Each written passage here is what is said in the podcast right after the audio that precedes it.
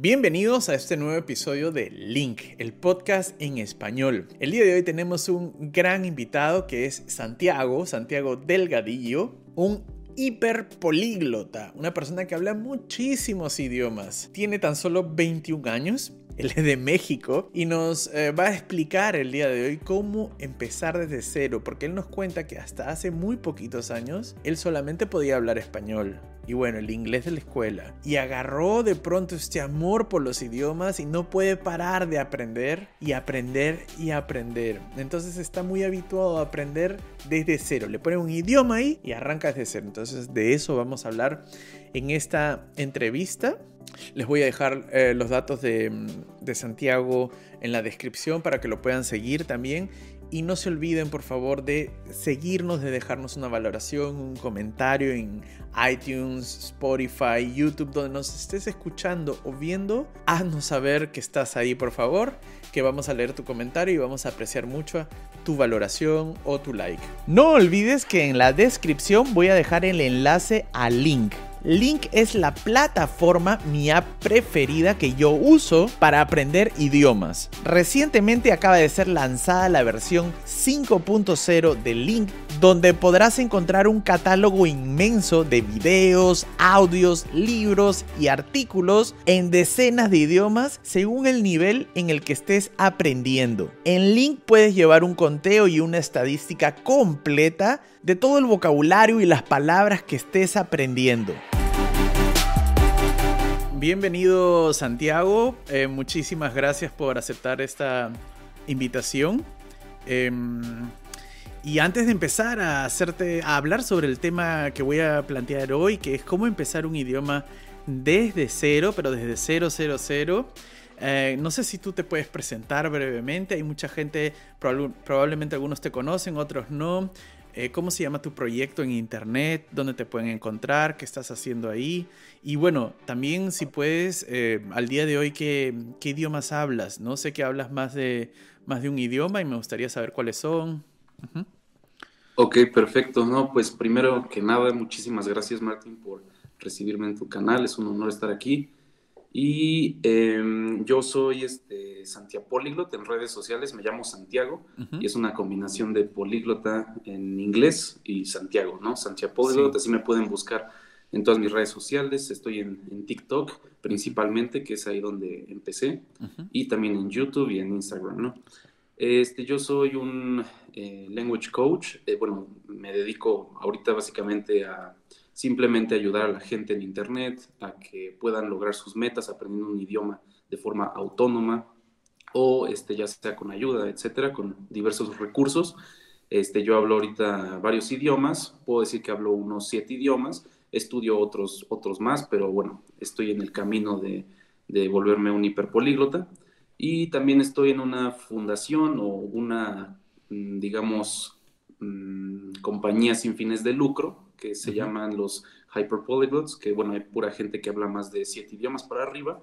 Y también de ahí he sacado mucho de mis, este, de mis materiales ahí en, mi TikTok, etcétera. Entonces me pueden buscar y ahí les puedo ayudar también. Genial. Eso es todo. Rápidamente, eh, no sé si nos puedes contar rápidamente cuáles son los, los idiomas como para que la gente se ubique em, que has aprendido o que hablas, que hablas mejor quizás. Eh, y, también, eh, muy brevemente, ¿no? ¿Cómo los aprendiste, no? Que la gente piensa muchas veces que es como que todos llegaron al mismo tiempo, a la misma vez, sí. este, sí. Sí, pues primero empecé con inglés y con el alemán, porque yo este, siempre tuve la oportunidad de estudiar en una escuela bilingüe, el inglés. Sí. Ya después este, el alemán vino en preparatoria, cuando yo tenía aproximadamente 15 años. Ahorita tengo 21 años y eh, empecé a estudiar el alemán igual en la escuela, era una escuela trilingüe, es el Alexander von Humboldt, que bueno, es una escuela muy reconocida aquí en México y en, en, Alemania en sí. Entonces ahí me enseñaron el alemán y me certifiqué en tres años y este, ese era el, como el plan de estudios, ¿no? Este, obviamente en tres años sabemos que no se puede aprender un idioma al 100, entonces yo he seguido aprendiendo tanto el inglés como el, alemán todavía desde mi casa, en mi, en mi recámara, practicando con gente, este, por, en línea, etc. Y entonces llegó esta, pues digamos, motivación eh, con los idiomas, porque dije, no, pues ya tengo el alcance de poder hablar tres idiomas, entonces qué mejor que este, empiece con otro. Entonces se me ocurrió la gran idea de comenzar con el chino mandarín, porque dije, eh, ¿qué idioma es más difícil que el alemán? Porque el alemán es muy difícil. Sí, sí, sí. sí. en términos de gramática, sabemos que es muy complicado, más para nosotros como hispanoparlantes. Entonces dije, voy a comenzar con el chino mandarín y a ver qué sucede, ¿no? ¿Qué tal si se puede? Por mi cuenta, este, de forma autónoma, o sea, yo me lo enseñé a mí mismo, con videos en YouTube. Eh, bueno, y ahorita más tarde voy a explicar cómo aprender un idioma desde cero.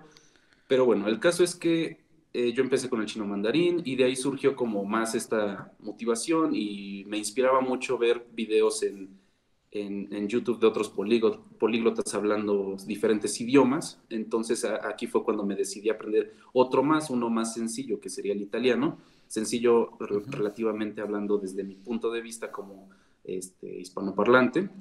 Y después empecé con el ruso, luego el hebreo, luego el francés, luego este, el coreano, el japonés y ya después dejé unos idiomas, por ejemplo, el hebreo, el japonés, los dejé porque no me gustaron al final y obviamente tengo conocimientos muy básicos en esos idiomas, pero eh, los cambié por otros, por ejemplo, me enfoqué más en el coreano, me enfoqué más en el chino, que son idiomas como más importantes. Yo ahorita todavía sigo estudiando mi último semestre de mi carrera en, la universidad y, me pienso ir a una maestría a lo mejor eh, en Asia, ¿no? Ya sea Corea o China, ¿no?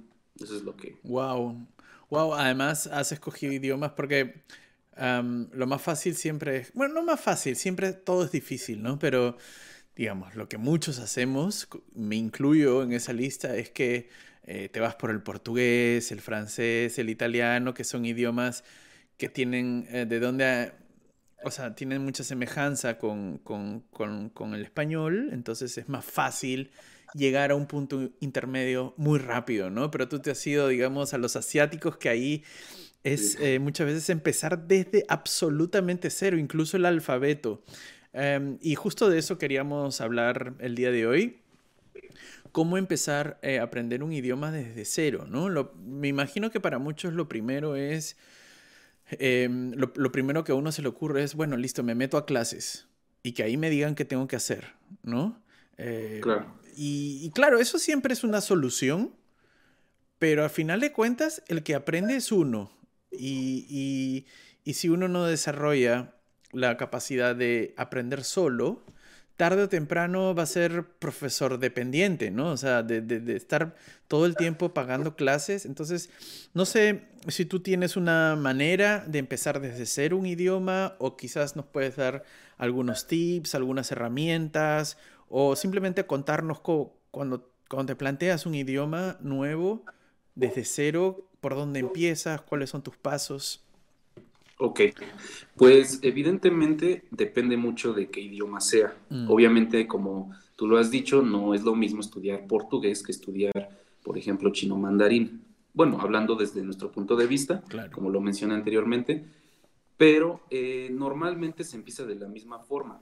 Nosotros necesitamos principalmente la constancia, va a ser nuestra herramienta principal, ¿Y que, a qué voy con esto? Pues que estudiemos de forma regular, o sea, diario. Aunque sean 15 minutos al día, es muy importante tener esta constancia.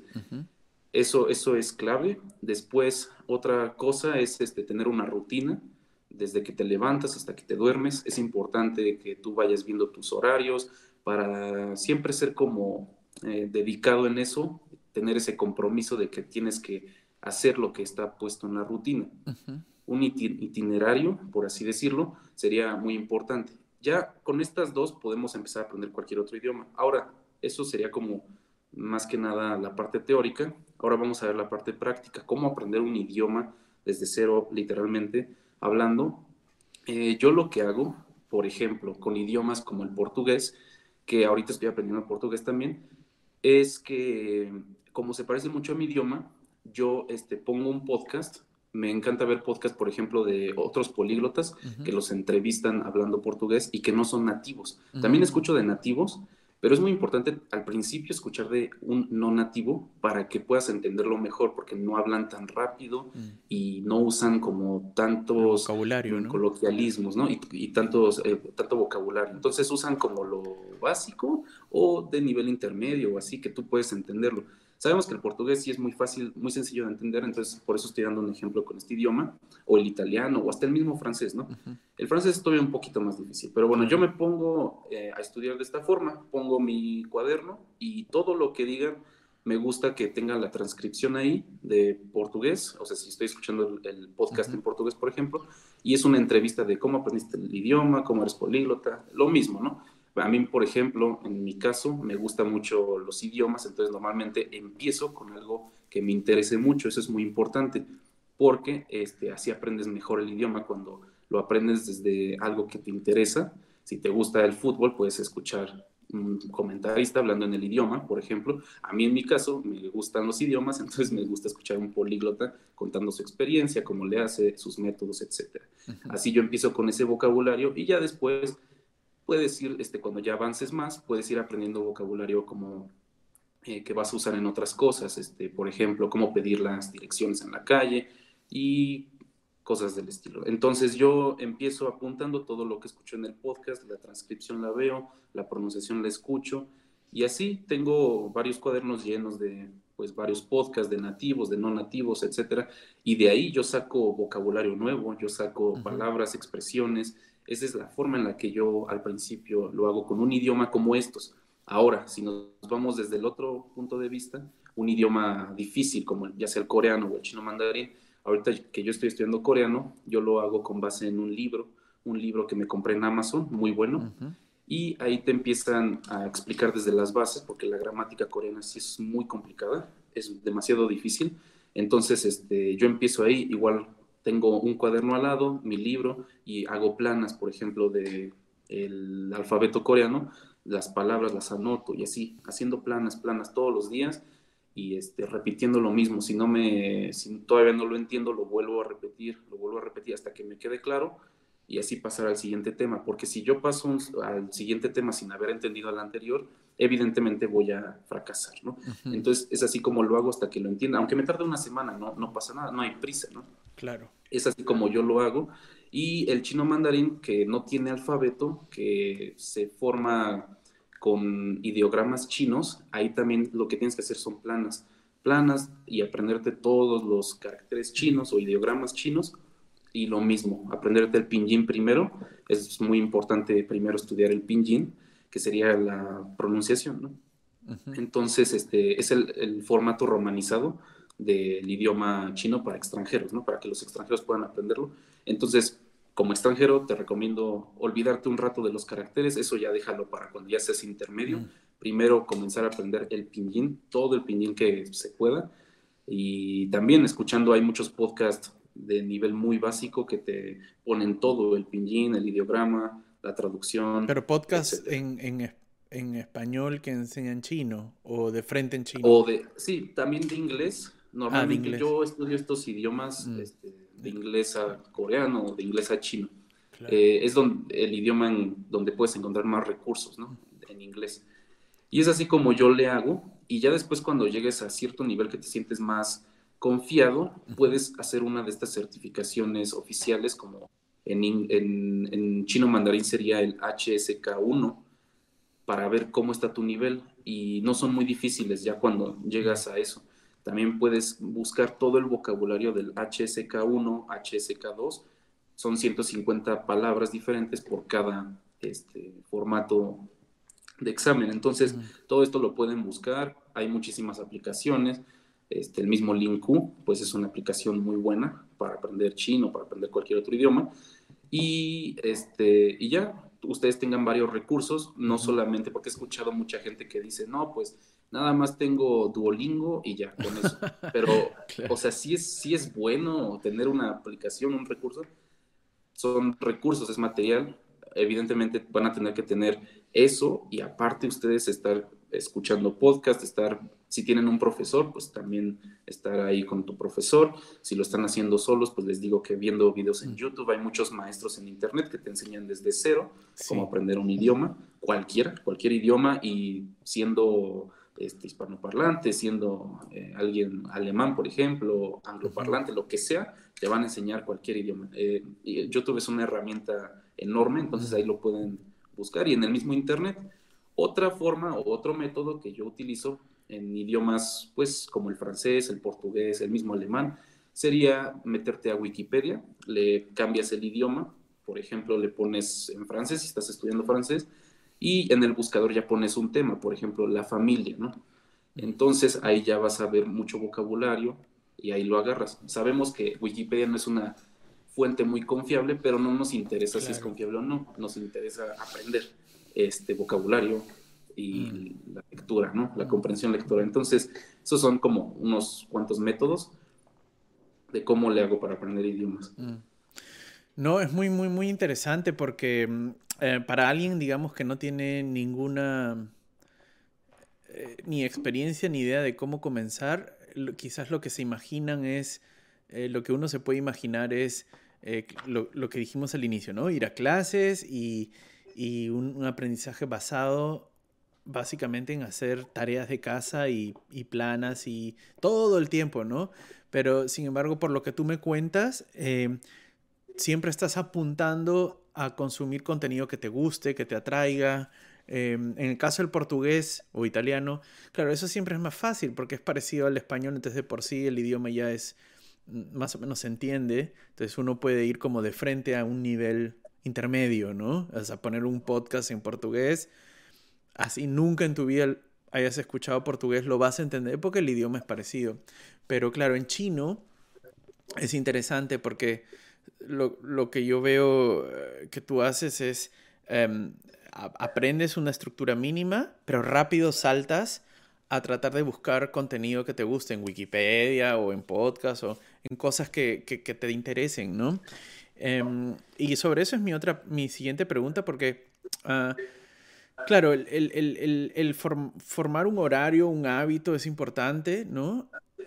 Pero muchas personas escuchan esto que tú acabas de contar y probablemente se asustan, ¿no? Como, wow, ¿cómo voy a hacer para mantener un hábito durante tres años de mi vida?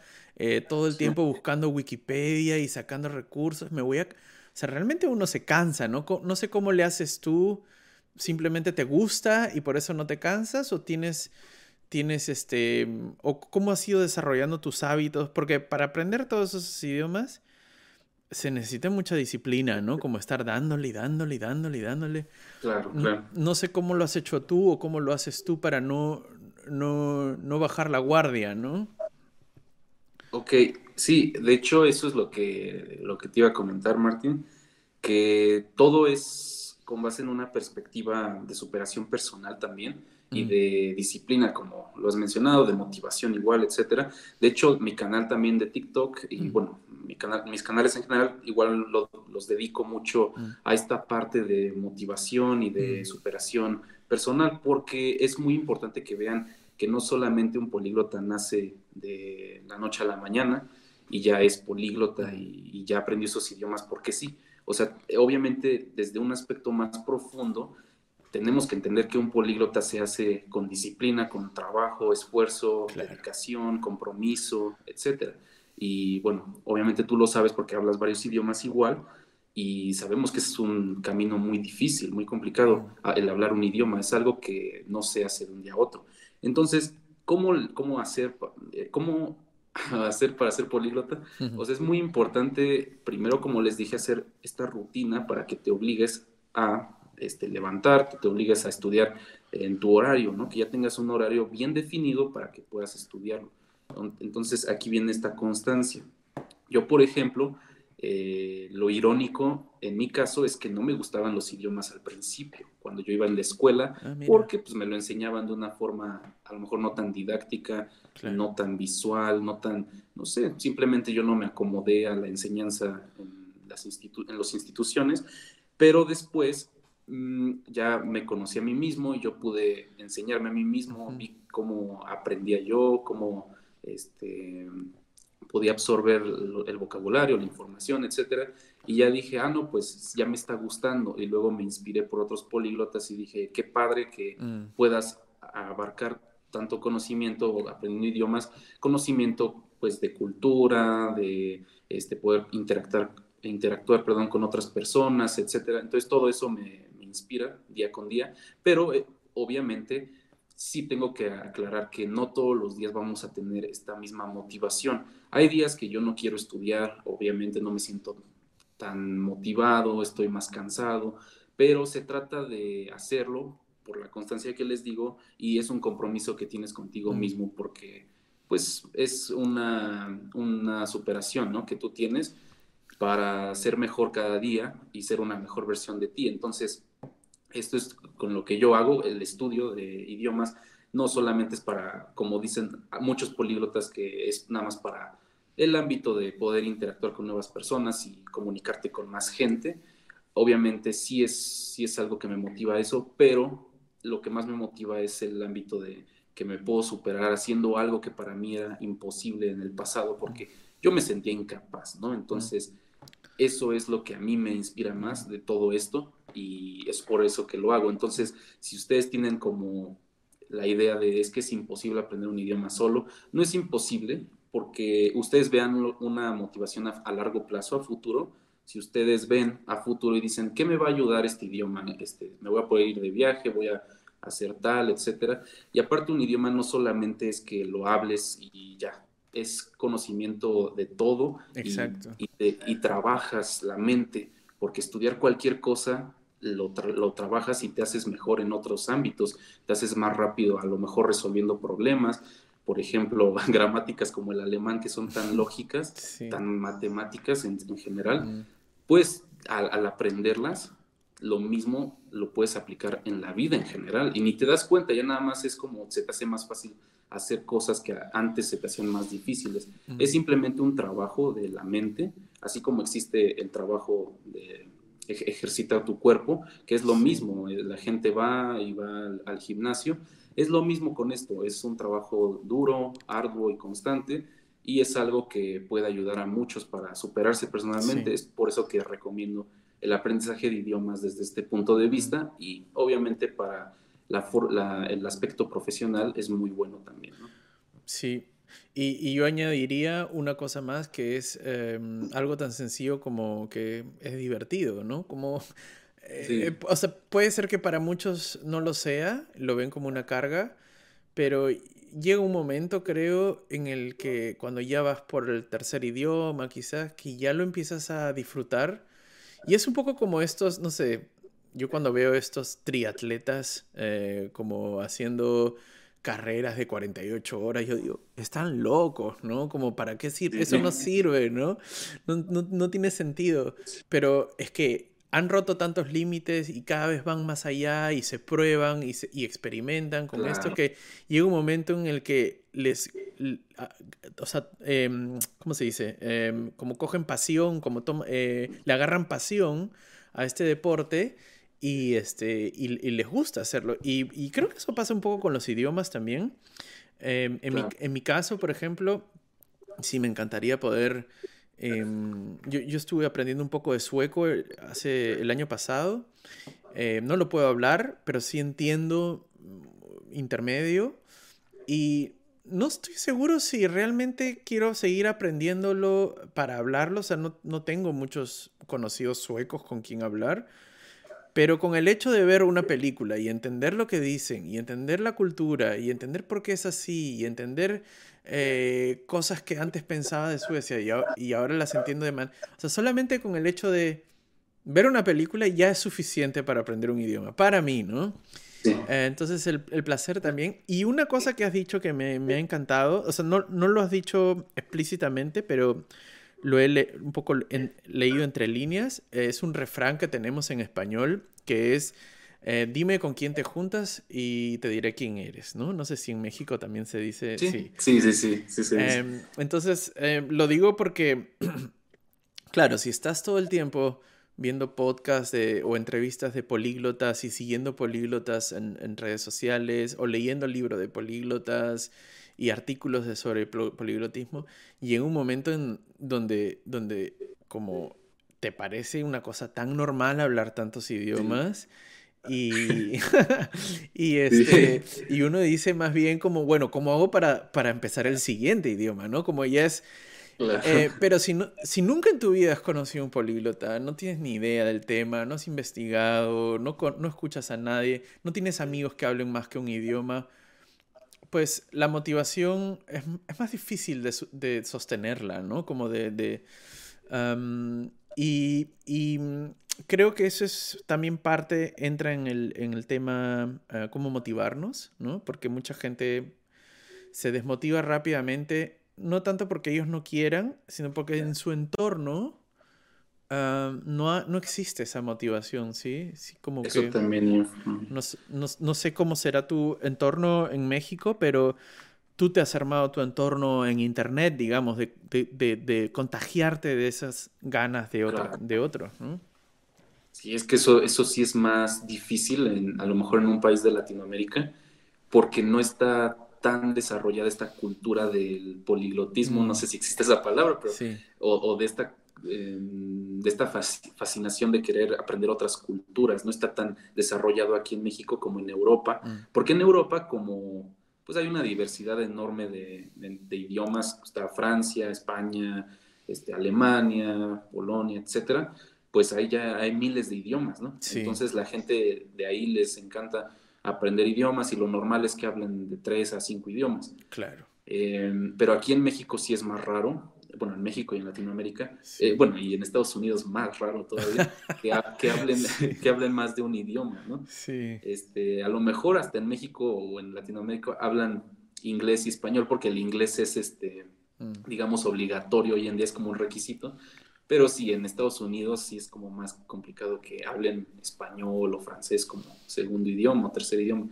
Entonces esa cultura a lo mejor no está tan desarrollada, pero eh, bueno, yo también en mi canal y, con todo lo que hemos hablado aquí, pues intentamos ese fomento de las culturas, ese, ese fomento pues para que la gente pueda aprender idiomas y que no lo vean como algo tedioso, sino como algo que puede ayudar en todo aspecto, no solamente, les vuelvo a repetir, en la comunicación, sino en cualquier otro aspecto de la vida. Entonces es muy importante. Y sí, yo me creé este entorno de, políglota, yo me lo creé como, como lo acabas de mencionar, pues bien, en, Internet, básicamente. Sí, sí, sí. ya para terminar, em, quería pedirte, em, no sé si nos puedes dar una o dos recomendaciones de herramientas, además del link de la cual ya hablé al inicio del video, eh, no, pueden ser aplicativos o webs o, estrategias o lo que tú quieras, eh, que de repente en algún momento no conocías y cuando las descubriste dijiste, wow, ah, como existe esto, ¿no? O mira todo lo que puedo hacer con esto, ¿no? Sí. Pues la verdad, Linku, cuando yo lo descubrí dije, no, pues es la mejor, ¿no?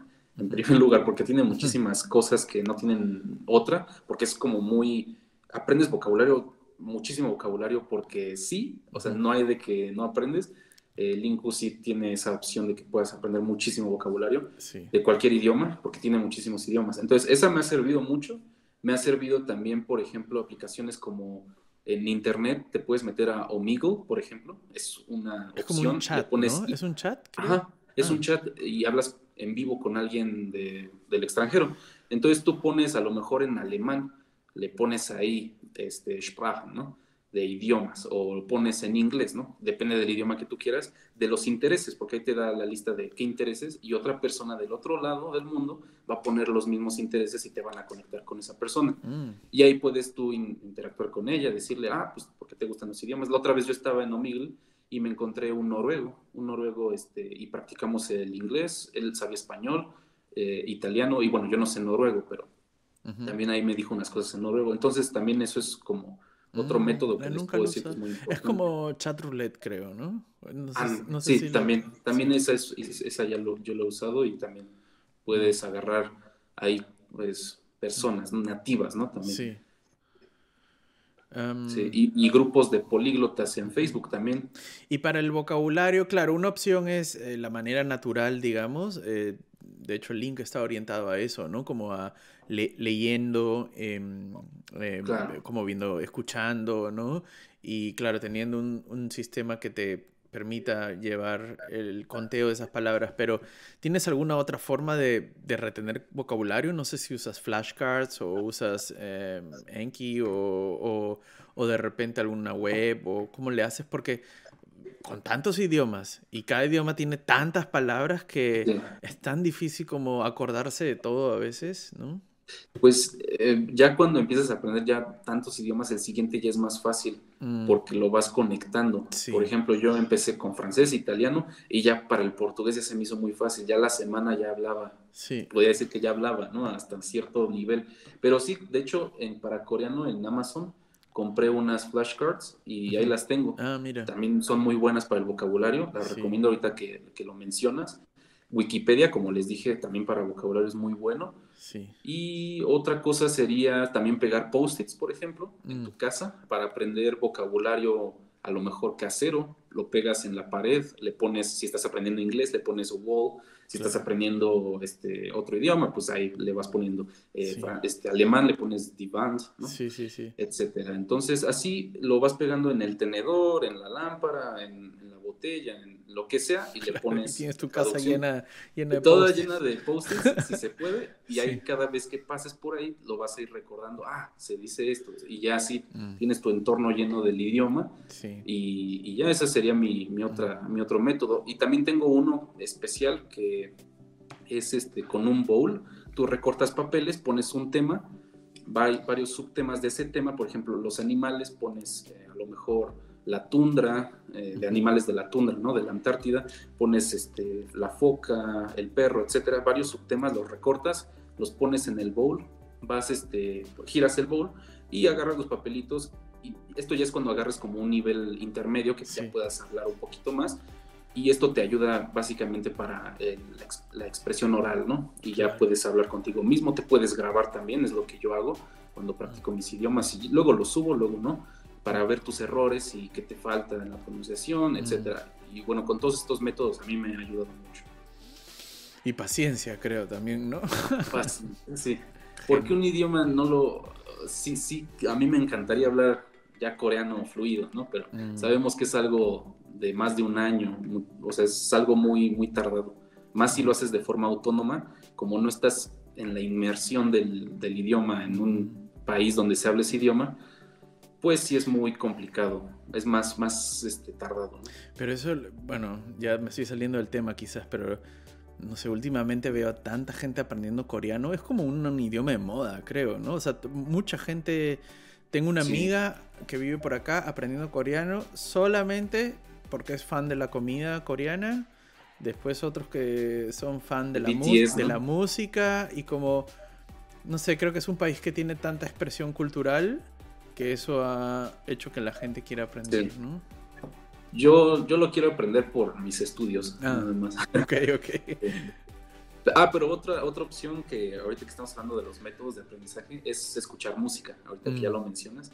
Yo personalmente no lo hago. Yo lo que escucho es electrónica, los estudio. Así me inspiro, pero hay mucha gente que sí escucha la letra de canciones. Eso también puede ayudar. Vean las líricas y ahí este, agarren nuevo vocabulario, porque normalmente las canciones lo hacen con vocabulario no tan formal, no tan difícil. Entonces, mm. genial. También de ahí. Genial, muchas gracias Santiago. Eh, no sé si nos puedes recordar dónde la gente te puede encontrar, en qué plataformas, con qué nombre. Claro que sí, me pueden encontrar en TikTok, en, YouTube, en Instagram como Santiago Polyglot, una combinación de Santiago y políglota en inglés. Listo, muchísimas gracias. Nos vemos. Dale Martín, muchas gracias. Hasta luego.